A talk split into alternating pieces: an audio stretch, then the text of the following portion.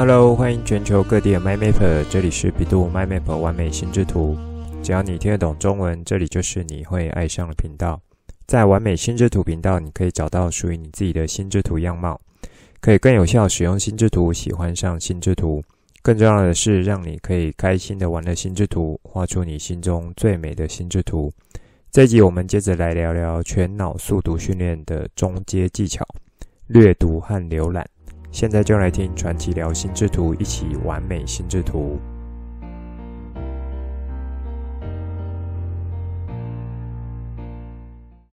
欢迎全球 MyMapper。开头先让大家说声兔年行大运，鸿兔大展。不管你是一路跟着听过来的 MyMapper，还是新加入的 MyMapper，都很欢迎你们。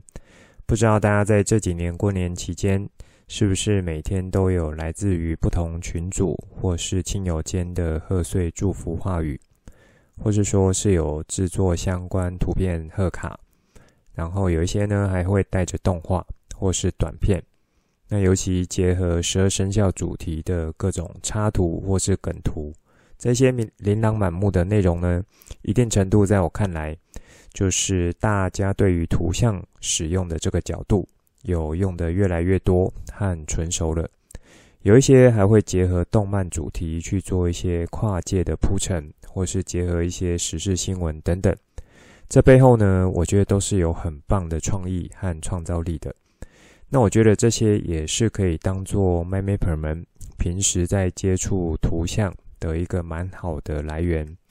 如果是比较普通看待的话，就是纯欣赏，觉得还不错。那如果更好一点的话呢，就可以把这些当做是触发联想的一个起点。那触发联想也算是说在心智图法中相对高阶技巧的一个呃部分。所以把这样子。呃的一个图像来源，当做之后要产生相关内容时的一个灵感来源和素材。大家不知道还记不记得心智图法中最核心关键的价值呢？其实就是可以训练我们大脑去习惯文图的转换，不管是文字转图像，或是图像转文字，还有从这呃两个角度去延伸出来的各种技巧。那也包含了像比较进阶的关联线触发技巧等等的。如果是新加入的 MyMapper，就可以建议你们多去啊、呃、听一些属于基础规则的部分。那这会是在心智图法中关键中的关键。那也是需要持续不断的去打磨，然后也要持续去融入在日常活动中的。好，在过年期间呢，我有冒出一个想法，就是说每一次在介绍给新加入的 m y m a p e r 们，可以从 AYOA 动态心智图作为规划自主学习一个蛮好的地方。那或是说想要反复听的 MyMapper 也可以来持续做利用。所以我就有在想说，这个动态心智图还可以怎么样更好的让每一位来到这里的 MyMapper 有更啊、不一样的实用性，或是说有更有效、更有结构的来去利用它，然后帮助每个人去做到不一样的学习规划。后来呢，我就想到，我可以在每一个单集主题的后面，再去长出次要枝干，当成是那一个单集的重点摘要。一方面呢，算是我当初编排这些内容，针对这个主题。心中的几个核心想法，那我觉得一方面对 MyMapper 们来说是可以很快的去扫过去这个单集的重点，心中就会有个底，然后可以做一下判断，这个单集是不是和当下自己想要听的有关系。那另一方面呢，我也觉得说啊、我做这样子延伸枝干的话，可以算是一种示范，可以让大家在这个频道中。然后逐渐去抓到我在内容关键字的选取和抓用，还有阶层架构的安排是怎么进行的，就是说实际上我是怎么去操作的，让 MyMapper 们可以有更好的范例可以依循。因为我知道在啊、这个初学者的时候呢，像是关键字选用或是阶层安排这几个地方，是会最需要持续花心力的。同时呢，啊，我是有在节目中也有和大家持续的说，啊，这几个核心技巧部分，那包含像我自己，即使说心智图法功力已经有提升上来了，可是却还是要持续修炼的。我每次在进行心智图创作，或是说使用心智图法做思考活动的时候，其实都会依照当下内容和情境需求来去斟酌关键字的选用和阶层安排。因此，执行上面所说要再加入延伸枝干，那对我来讲也是一种再回头去 review 过过去我一年多来制作节目有哪一些。是想让 MyMapper 们知道重点。目前呢，我已经有完成几个单集了。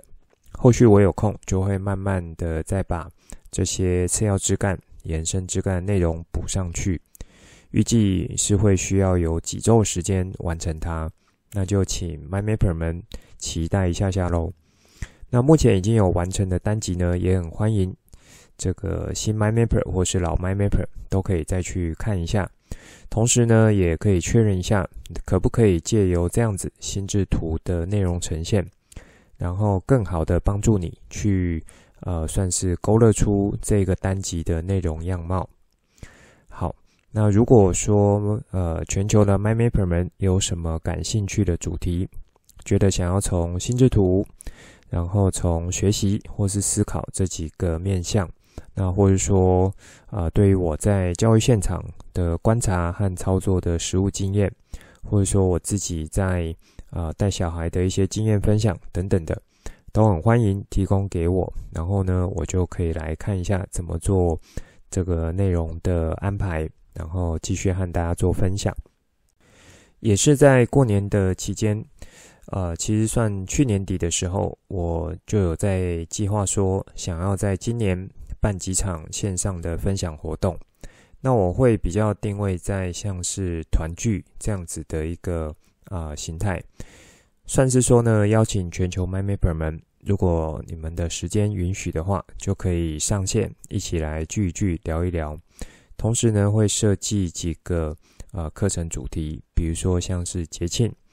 然后，或是说像、呃、年终的时候，然后就用这几个主题和大家一起做一下互动分享。同时呢，也是让大家知道说，诶，如果我要做这些主题的心智图，可以怎么来操作？像是中秋节的清单整理，或是岁末的年度目标设定心智图等等的。等我有比较明确的时程规划时候，再来和大家说。好，这算是一开始想和大家聊的东西。上一集开始，我们进到了速读的中阶技巧。我把中阶技巧分为三个角度，分别是指引技巧、浏览和阅略读、简略的略，然后是节拍训练。上一集呢，已经有介绍过指引技巧了，不知道 MyMapper 们有没有在过年期间去试着用指引的工具和不同形态的指引方式来练习呢？那有没有发现有指引工具和没有指引工具的差别在哪里呢？我自己呢，在过年期间也有呃，算是把速读技巧一点一点的捡回来，所以呢，有用这些技巧快速的读了几本书。以结果来讲，我是很快的用三天看了三本书，这三本都算是新书，不过主题是不算陌生的。等于呢，就是自己已经有涉猎过的主题，然后去看看不同人写的角度。还记得我有在节目中有和大家提醒，要练习速读技巧的时候，其实是要从挑相对熟悉、轻松的文章开始，或者说已经看过的文章书籍为主。因为越级打怪这件事情，如果没有做很好的准备，就会让自己在学习路上有比较多的挫折感。那当挫折感来的时候，其实是会降低学习的兴致的。这对于要呃这个在一开始接触一项新技能也好，或是学习新方法也好，带来的负面影响都会比较大的。那我在快速阅读这几本书的同时，还要维持阅读的理解性，因此呢，实际情况执行下来，我发现的确会在段落没那么熟悉的地方就扫得比较慢一点，在比较熟悉的段落呢，那呃，我只是说这个内容之前已经有一些理解了，所以在看这几本新书的时候，等于就是去找有没有我还不知道的地方，那已经知道的就当成是再次的复习。好，所以呢，我就是会蛮强烈建议。必须要从已经熟悉或是轻松的文章开始，因为一开始做速读训练，它的目的呢，最重要的目的并不是要去完整看完那本书，而是要去借由阅读的同时，去提升自己的速读技巧，以此来去确认说有哪一些速读的技巧的使用是比较到位的，或是说呃是有遗漏的，应该要先从这样的角度来去看待。所以呢，从比较熟悉或是轻松文章开始的话，那这一部分的训练才会是比较扎实的。在这一集呢，我们就接着来聊中阶技巧的部分，略读和浏览。这个技巧也可以说是在开始读一本书或是文章的时候，作为起手式的步骤。这两个技巧可以说是相辅相成，可以交互运用。目的呢，都是帮助我们更好的去掌握住一段文章或是一本书的初步样貌、初步框架或是大致的范围。因此，这两个技巧是在速读训练中不可或缺的一块。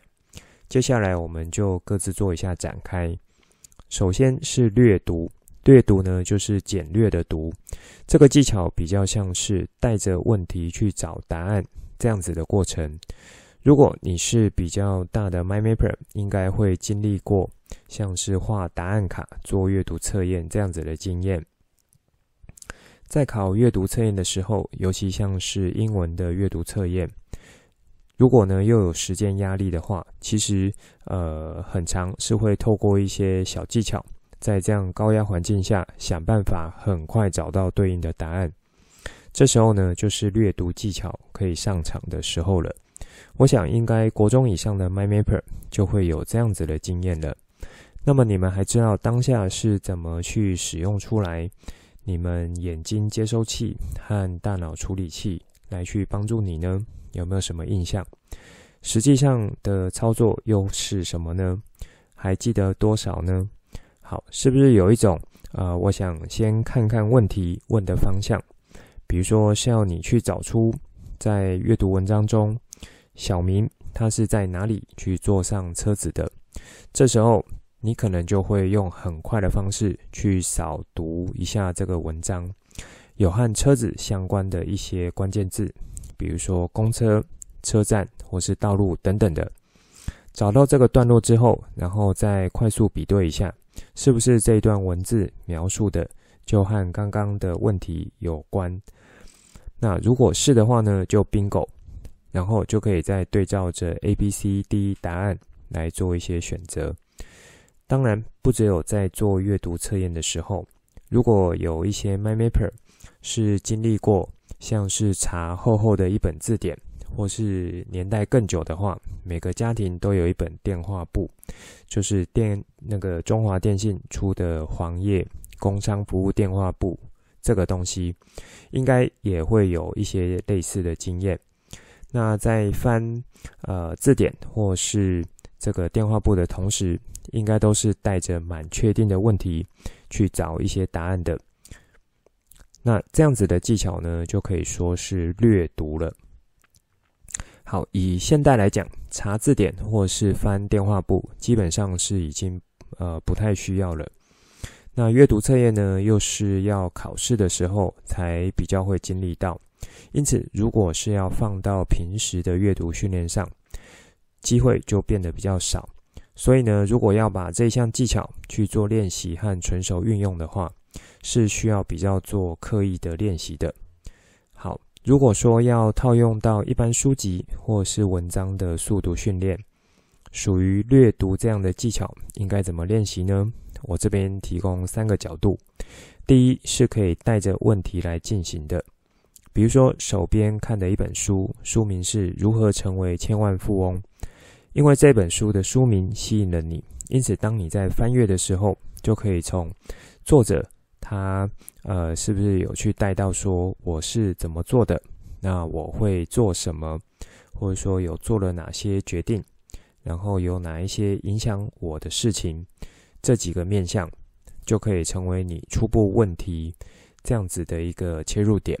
接着用这样的问题呢来去引导着你。然后尝试在翻阅书籍的时候去找到对应的段落内容。好，说到这边，有没有 MyMapper 觉得这段描述就和上面我说在做阅读测验的时候的时间压力下，那自然而然会有的一些本能反应很像？因为这样子呢，就有点像是一个萝卜一个坑，心中有一个疑问了，然后想要赶紧去知道这个问题的答案。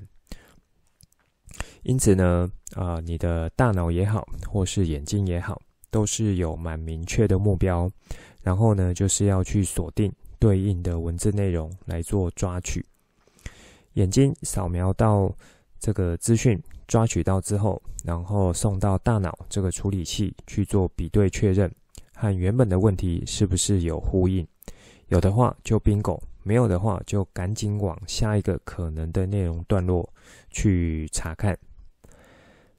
第二个角度是善用书本文章提供的小标题，或是重点黑体字，或是说关键的对应词等等的。那我继续用上面的这个呃书名来举例，就是如何成为千万富翁。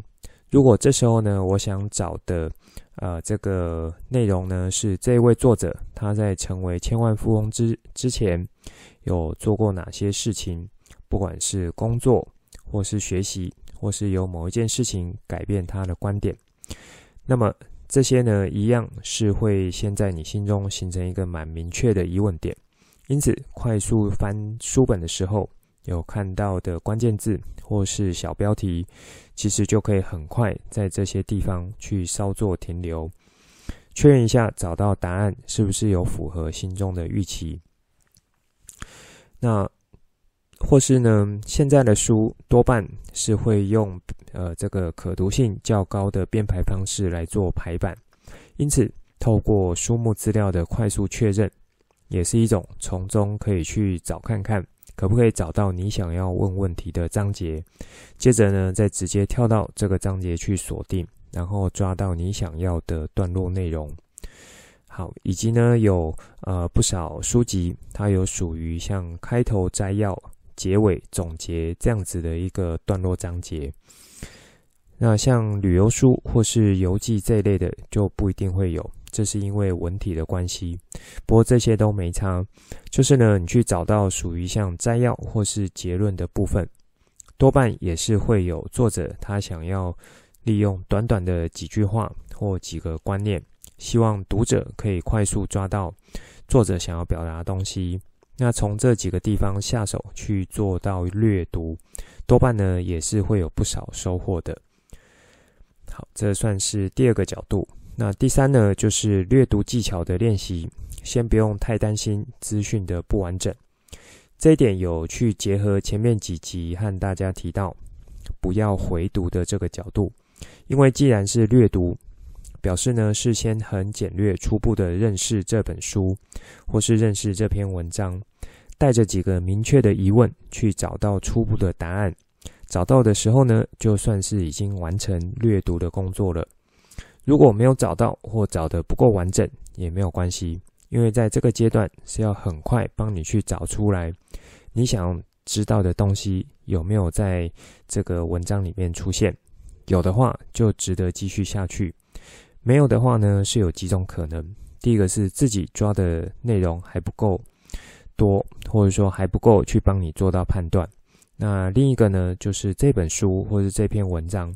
其实对你目前呃这个想要的问题，它其实没有提供相对应的解答，所以呢，这本书的价值可能就没有那么高。好，在阅读阶段呢，也是一个可以帮助你去建构出这本书的架构、这本书大意的阶段，因为一开始心中有去设定的问题，透过很快速的浏览和确认，一定程度就是帮助你去建构原来这本书，呃，这个从一开始因为书名被吸引，然后呃，经过几个问题的这个找答、找答案的过程呢，去确认，那么这样一系列下来，就一定程度就可以去确认说，到底这本书的走向。是和自己原本预期的方向一致呢，还是和自己预期的不一致？好，我想大概也会在略读这个步骤可以有一些确认的。再来就是另一个呃技巧，叫做浏览。浏览应该算是大家比较熟悉和常会使用的能力，或者说不知不觉中，大家应该都是会用浏览的方式来去进行略读。怎么说呢？一方面是现代的资讯量实在太大了，很多时候可能一篇文章看一看标题，心中已经有个谱了。这篇文章或这本书要说什么，接着就会很快的划过去，然后看看有没有几个段落标题，去帮助你去很快的把这篇文章架构起来。因此，你可以理解成说，浏览是作为快速掌握一本书或是一篇文章。它的整体概念的阅读技巧，好，以这个角度出发的话，和略读是有一些不一样。浏览呢，就像它的名字一样，字面上的意思，很快的去做到，呃，这个浏览。我们在上网的时候，为什么要称这些浏览器是叫做浏览，而不是阅读器，或是说读资讯的，呃，这个工具？因为呢，浏览器的功用。就是要让我们可以满一目了然的对目前进到这个网页，可以去做到理解整体概念、整体架构的一种界面功能。比如说，我进到一个餐厅的网页，看看网页名称或是餐厅名称，可能呢已经有初步的认识了。然后透过浏览器或是网页几个分类标签设计，比如说我们是谁，产品有什么，餐点有什么。那没有分什么价格带、照片等等的，经过这几个地方呢，就可以帮你比较完整架构出来说，原来这间餐厅它卖的是什么，是不是我会想要去的一间餐厅？好，再拉回来，在书本的阅读也是一样的意思。透过浏览技巧呢，是可以很快帮助我们去建构出这本书的样貌，或是说相对的全貌。然后在你的心中应该就会有一些判断，这本书是不是值得读下去？那有没有想要更深入读的段落内容？有没有还不知道但是感兴趣的部分等等的？在浏览这个技巧练习呢，我一样提供三三个角度给各位 m y m a p e r 们。第一个是可以在书名或是片名的时候做一点琢磨。从书名或是片名去做一点推敲，诶，不是说要速读吗？怎么还要我们去花时间琢磨和推敲呢？其实没有错，因为一本书或一篇文章的诞生，书名和篇名基本上也是作者千思万想，希望呢在短短几个字就可以吸引到你，然后或是说有扣住整本书内容的部分，因此先在这边花一点时间琢磨。反而呢，是可以更好帮助你在之后阅读这本书的时候，带着相对完整的样貌去读的。你也可以说，这有一点像是先打下一个锚、定锚这样子的一个效果，或是说有呃带着一个轴线的概念来去看这本书。从这个角度来讲，反而呢，先在书名和片名花一点时间琢磨推敲之后。对于之后的阅读速度和理解是有更好的帮助性的。好，第二个角度呢，是一样要再花一点时间在书目资料或是序，那或是说呢索引上面去做浏览和推敲。在书目资料和索引，多半呢就是作者他要透过这些脉络或是像参考文献等等的，去陈述他们呃这本书。的一些切入点，序的话呢，就是有自序或是推荐序。透过作者自序或是其他人的推荐序，也是可以很好帮助你去有架构的掌握到这本书整体概念是什么。尤其呢是其他人的推荐序，因为别人已经算读完了这本书，才有可能去写出序来，所以表示写出这篇序的时候，这个人呢他已经有呃做到理解，也就是阅读理解和消化了。因为浏览的目的是要去建构出相对完整或是相对整体的概念，因此透过已经整理好的摘要内容。别人读完的推荐序都是很好切入点，去帮助你来做到练习浏览的。好，第三个角度呢，是可以在每一个章节的开头和结尾去做快速的浏览。这边会比较吃不同类型的文体编排。其实每一个书目章节代表的都可以说是一个观念的段落。一本书，比如说作者有十个观念。想和读者分享，基本上它就会分作十个章节，因此这十个章节可以说是相对独立的观念。快速的翻阅每一个章节的开头和结尾，也可以说是延伸前面第二点，去读书目资料的部分。那在这里呢，等于就是在进到下一个阶层中去做到浏览，然后很快的再把整体概念建构得更加完整一点。阅读和浏览这两个技巧呢，是相辅相成的。一个算是带着问题来找答案，比较像是做阅读测验，从问题回推，然后很简略的去找到对应重点来去做阅读。那另一个呢，比较像是全面性的，透过浏览的方式，快速的建构出对这本书的整体概念。好，我想这算是这个两个角度呢，呃，这两个技巧一个很快的说明和解释。不管是略读或是浏览，都会建构在，呃，都会建议呢，在做完这些技巧练习之后，把书本盖起来，或是把文章遮起来，然后做一下回想，当做是快速的整理。刚刚透过略读和浏览抓进来的东西。能不能再做一些去芜存菁？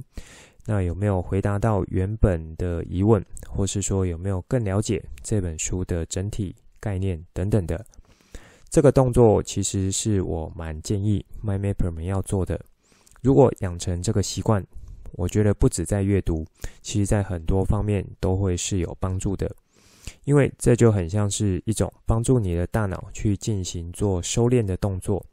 其实，在学习心智图法过程中，那许多人可能会觉得说，心智图法是要帮助呃大家做展开的工具。可是实际上，收敛的效果，我认为是心智图法另一个更强大的效用。只不过，我觉得一方面呢，呃，可能没有太多人去使用到它。那另一方面呢，可能是一些书籍或是教心智图的老师，不见得会从这个角度来切入，因为他们本身可能也不太会用心智图收敛的功能，所以呢，可能也就没有太去教这个方向。我在一开始就是频道的一开始，和大家聊基本规则，还有像笔记术、创意思考这几个单集呢。那或者说我有想到的时候，其实都会带到从心智图法的这个练习是可以去做到收敛和聚焦的。有兴趣的 MyMapper 或者是新加入的 MyMapper 就可以再去找呃这些相关的单集来听。那我在这边呢，呃带到这个点是要告诉大家说，在进行速读训练的时候，做统整和做收敛也是一项。可以持续修炼的功夫，这里呢，也就是和心智图法的训练可以有一些异曲同工之妙。好，在上述和大家聊阅读和浏览技巧的几个角度内容中，不知道有没有 m y m a p e r 们有被触发到？这些呢，其实有和心智图法哪几个技巧很有关系呢？如果有想到的话，我要恭喜你；没有想到也没有关系。就继续的练习心智图法的核心技巧。我这边很快的提供我的看法，比如说是关键字技巧，然后阶层思考技巧，还有分类技巧等等的。这些都可以说是在进行阅读和浏览技巧的训练时候，可以同步和心智图法技巧搭配去用出来的地方。如果你的心智图法技巧内容啊、这个内化程度已经有了，那么在使用上应该就会比较得心应手。如果还没有的话呢，就是持续的去做练习。好，这以上呢算是在帮大家呃做这个阅读和浏览两个中阶技巧的一些展开说明。在这几年，多重宇宙这个概念有越来越出现在我们的日常生活中。正好在过年的时候，我有看一部好莱坞电影。是由刚拿下二零二三年金球奖音乐以及喜剧类最佳女主角杨紫琼所主演的，不知道有没有 MyMapper 们已经有看过了呢？我是算蛮推荐的，因为我觉得，呃，有把一般人不太好懂这样子的一个多重宇宙概念，它透过蛮不错的拍摄手法，可以让看的人呢蛮清楚易懂，去呃让这样子的一个故事。内容呈现出来。